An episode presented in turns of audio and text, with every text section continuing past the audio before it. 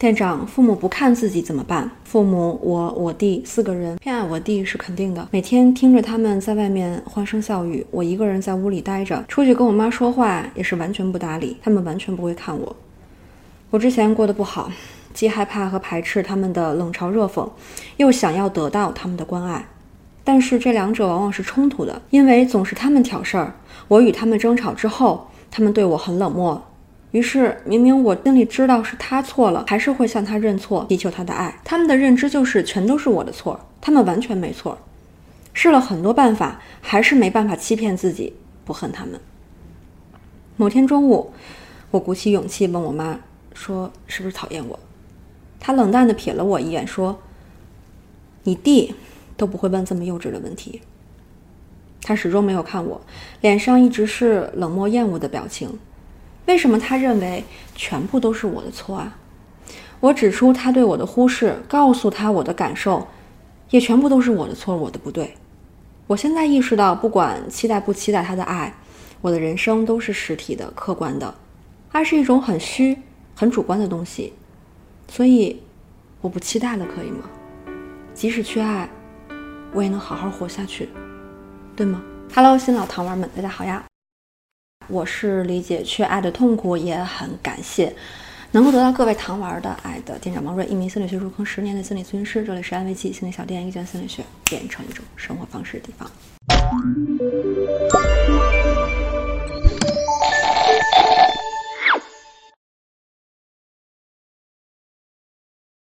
首先呢，非常感谢这位糖丸的留言和信任。读完之后很让我心疼，也思考了很久。所以今天呢，我们就来讲一讲缺爱这个话题，以及如何找到更多的爱。今天的分享呢，我会用到以下的几本书。第一本是《归属感》，第二本是之前跟大家分享过的《给内心的小孩找个家》，然后还有一本是《当绿叶缓缓落下》。很喜欢这本书的翻译。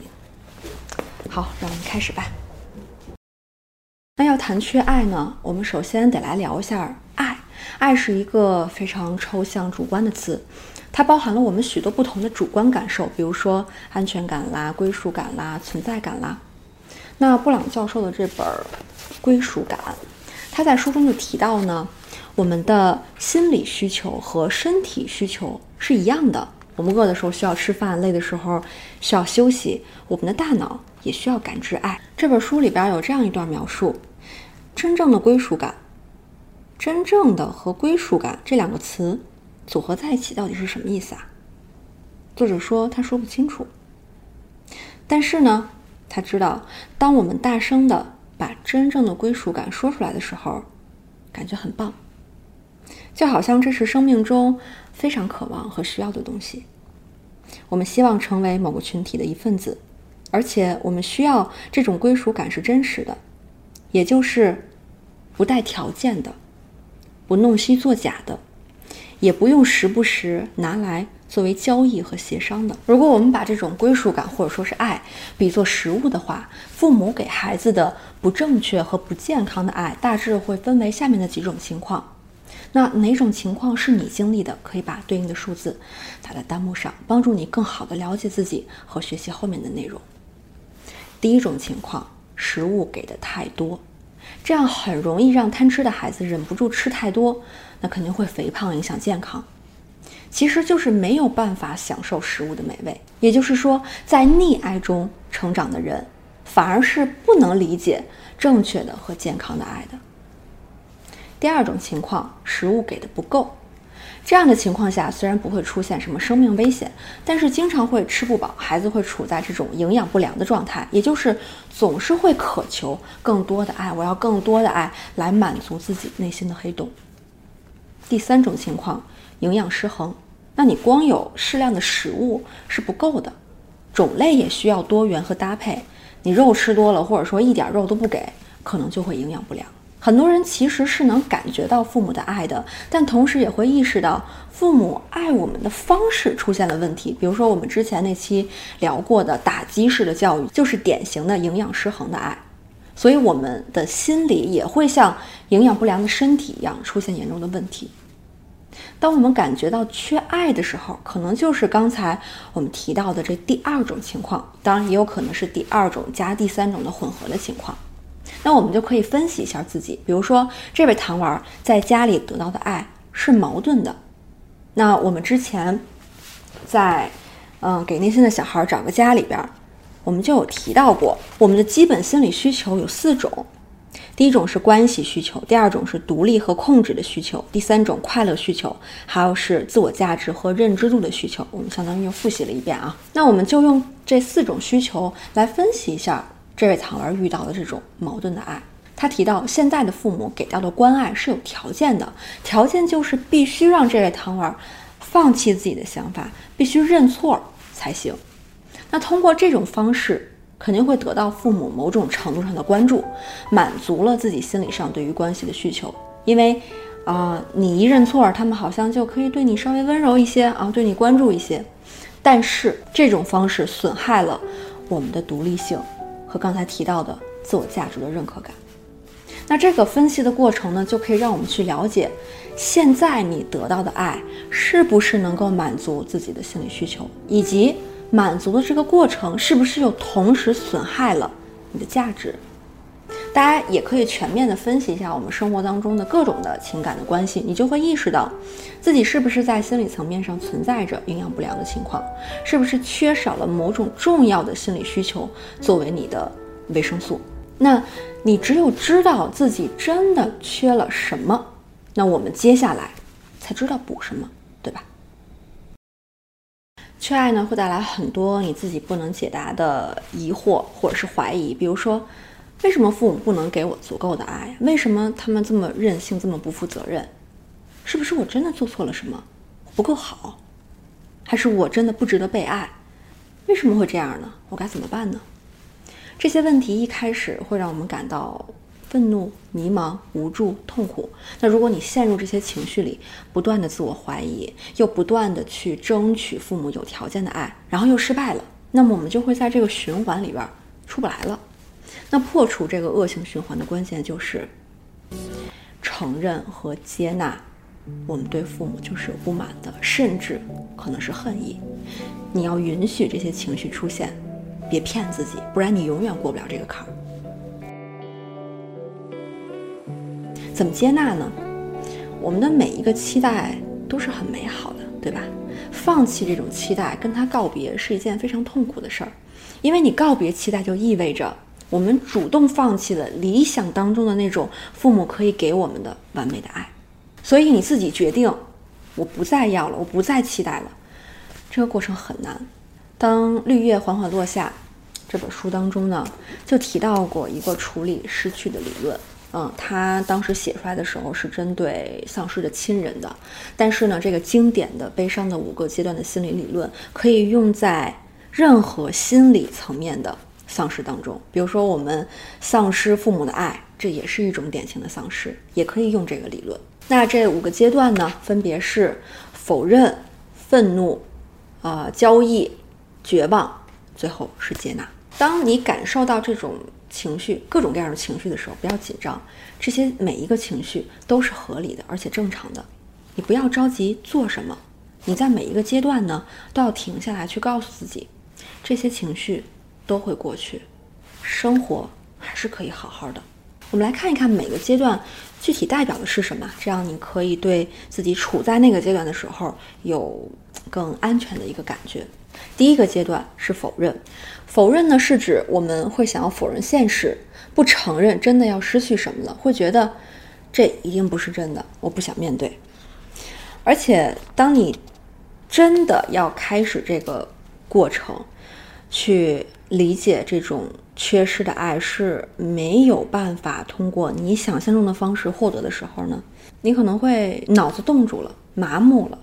嗯，完全没有办法思考了。那一瞬间，你的脑子可能是一片空白的。这个时候，就是在经历否认的阶段。第二个阶段，愤怒，愤怒会让我们感到对父母的恨意。你可能会想报复他们，让他们也感受一下我们经历过的伤害。听起来这个阶段是我们挺不能接受的，或者说可能会有愧疚或者是歉意的。总之，会有各种。负面的想法出现哈。但是呢，你必须要记住一点：愤怒在什么时候会出现呀？它是只有在当你有足够的安全感，知道你可以经得起未来的一切的时候，你的愤怒才会出现。所以呢，当愤怒出现的时候，其实它就已经是开始接纳和好转的征兆了。第三个阶段，交易协商，在这个阶段，我们会妥协，愿意用一切来换回我们失去的。比如这位糖丸里提到的，自己需要委屈认错，明明不是自己的错，还是会跟父母道歉。目的是什么呢？就是交易来换回父母的爱。第四个阶段，绝望。在你发现交易没有用，放弃交易之后，我们感觉到绝望。你会在无数次的这种交易当中发现，这种矛盾的、有条件的爱真的不是我想要的，而我们期待当中那种完美的父母的爱又没有办法得到，所以你是真的触到了谷底。但真的触底之后，才会迎来真正的接纳。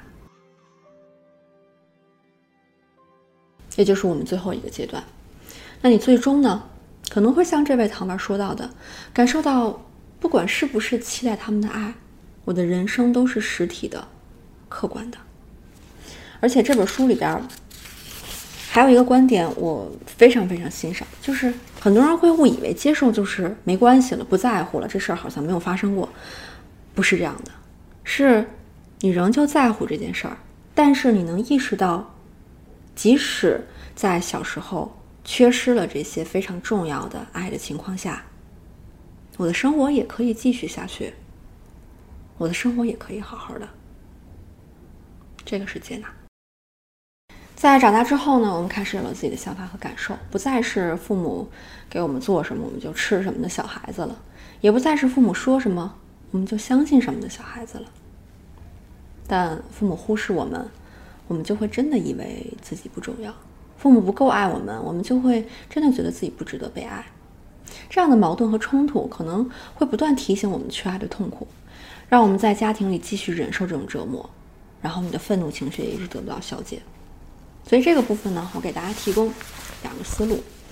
第一个思路，开始独立，不再只依靠父母给我们提供情感的养分。第二个思路，转化冲突。避免让父母再继续伤害到自己，这两种方式大家都可以尝试，可以根据自己的情况去选择，同时尝试也是可以的，但两种方式也都不容易，所以大家不要着急啊。我们现在呢，就是你先了解了解，什么时候你准备好了再去尝试，时候再说。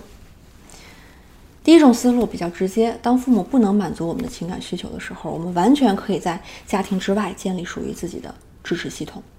这也是我们每个人慢慢走出原生家庭，变得更独立的必然要去经历的过程。我们开始不再只是小孩子，是父母不合理的爱的接受者，同时也是一个成人，一个可以做出情感的付出者，具有给别人提供情感支持的能力。也就是说，你想要的爱，你其实自己可以给予自己。那大家呢，就可以想象一下，你希望的爱是什么样的呢？可以在弹幕里边告诉我。然后我们就可以开始用这样的自己想要的方式来对待自己，这也就是我们常常说的爱自己。我们还可以选择让我们喜欢、接受的朋友或者伴侣也给予他们这样的爱，同时享受他们给予自己这样的爱，从形成一个非常良性的、互相支持的系统和关系。所以大家一定要有意识的去接近真正理解爱的人，远离剥削自己感情的人。比如大家找到了安慰剂，这是一个非常好的能够去理解爱的陪伴。那这个小绿人的 logo 的设计初衷就是大家可以随时来汲取爱的养分。第二种思路是转化冲突，引导他们减少对我们的伤害。这个方法比上一个方法还要更难一些，所以不用勉强自己哈。这个方法涉及到转变双方的沟通方式，所以在这个过程当中，我们需要非常非常非常多的耐心。这里分享一个小方法哈，我们我们给它取个名字叫“聊下一顿吃什么法”，它也是刚才我们提到的这个布朗教授提到的另外一个概念，叫做转化冲突。当我们在家庭沟通当中出现的想法、观点有冲突的时候，先别着急说服对方解决冲突，而是你先给对方足够多的空间，让他把自己的想法都表达出来。这样呢，就能让我们有更了解对方他到底在说什么的机会。这个方法呢，在之前我做过的一期那个改变懦弱的视频里也有提到过，大家可以再去温习一下。在这个过程当中，我们要尝试去引导的是父母。避免聊到过去发生的事情，那就是翻旧账。翻旧账的沟通方式其实是情绪发泄，没有任何有效的价值的传递。所以我们要引导父母去讲未来，不要讲过去。那这就应了我们刚才这个方法的名字哈。已经吃过的饭，不管好吃还是难吃，它都过去了，别说了。我们要聊一聊下一顿吃什么，这个才能真正的改变沟通的模式和改善关系。比如说，他们对你提出的那些要求，是出于什么需求、什么目的呢？比如催婚吧，它可能是源于他们对于你孤独终老的一种恐惧和害怕，怕你一个人不能照顾自己。他们的理由你可能可以理解，可能不能理解，但都不影响你先去了解他们脑子里到底在想什么这个过程。一方面呢，在这个过程当中，他们会自己慢慢意识到。自己究竟在说什么，而不是表面上的那些。另一方面呢，你至少知道这个冲突的点到底在哪儿，也许你就能想到好方法，让两方的这个目标能够产生交集。如果发现有一样的目标，那这个目标呢就可以拉近家人的关系，让彼此都感觉到哦，原来还有更好的方式去满足同样的需求啊。那如果目标不一致，我们就可以回到第一个方法的思路当中。总之，你永远是有选择的。如果目标不一致，你也实在是努力之后没有办法，我们永远可以回到第一个方法的思路当中，离开，独立。总之，你永远是有选择的。安慰剂呢，永远是大家爱和归属感的角落。今天的视频结尾，我们的纪念弹幕就是发一个“我有选择”吧。也许你现在还没有准备好有改变，但是永远别忘了，你是有选择的。好了，今天的视频就到这里。文字版欢迎关注安慰剂的公号，后台回复“原生家庭”就可以收到。最后记得三连打卡，我们下期见，拜拜。